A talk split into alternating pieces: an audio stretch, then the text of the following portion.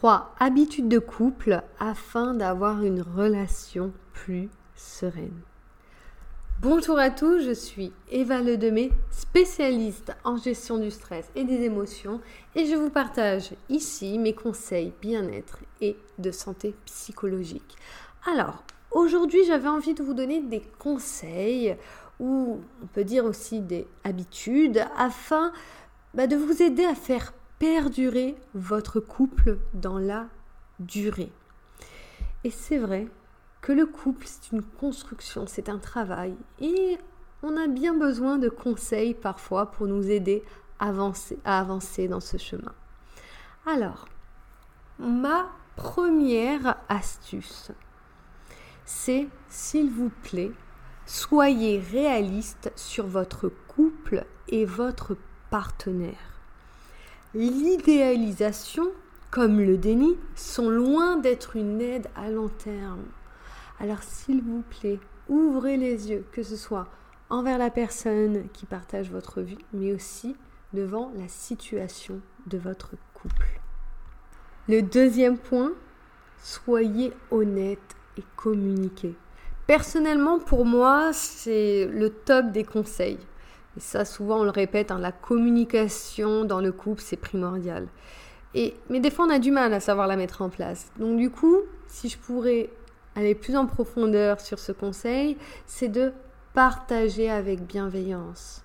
Partager vos émotions. Partager vos projets, vos besoins et vos incertitudes. Et là, c'est juste des exemples. Mais s'il vous plaît, soyez authentique avec la personne avec qui vous vivez votre quotidien. Parce que de toute manière, notre manière d'être, notre façon de vivre va à un moment donné se voir. Donc, si vous êtes authentique, si vous communiquez, eh ben, vous allez faciliter les choses. Enfin, le troisième point, mettre de la joie dans votre couple.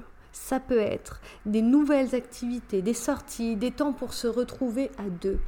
Votre couple a besoin de moments de bonheur et de joie pour continuer dans la durée.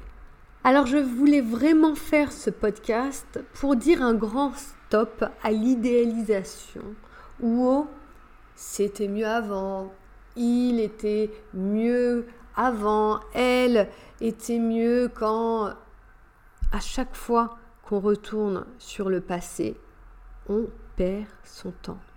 Votre partenaire évolue et il évoluera comme vous, c'est inévitable.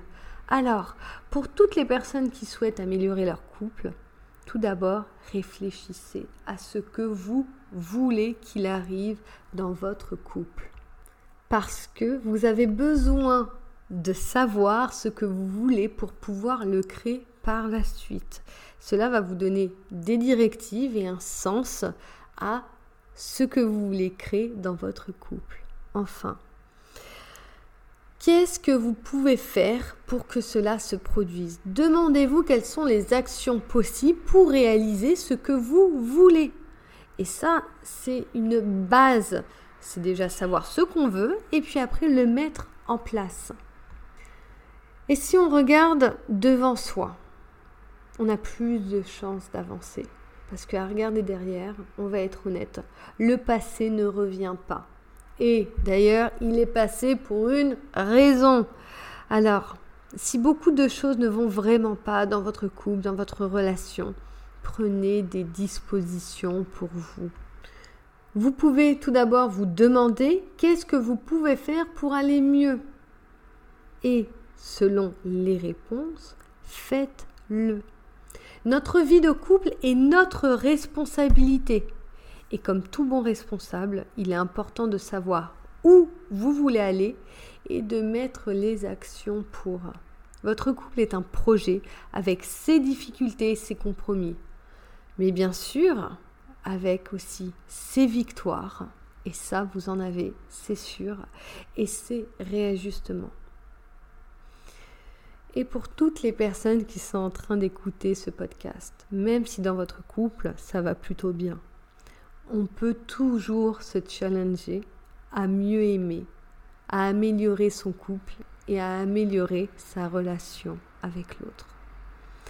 Je vous propose de partager ce podcast peut-être à votre partenaire, peut-être à des amis à qui tous ces conseils pourraient aider. Et moi, je vous dis à bientôt sur mes sujets de santé psychologique. Et si vous, voulez retrouver tous mes conseils, vous pouvez aussi les trouver sur Internet, dans mes réseaux sociaux, que ce soit Facebook, Instagram, LinkedIn, TikTok, YouTube, en tapant Eva Le Demé. Je vous remercie à tous de votre écoute et à bientôt.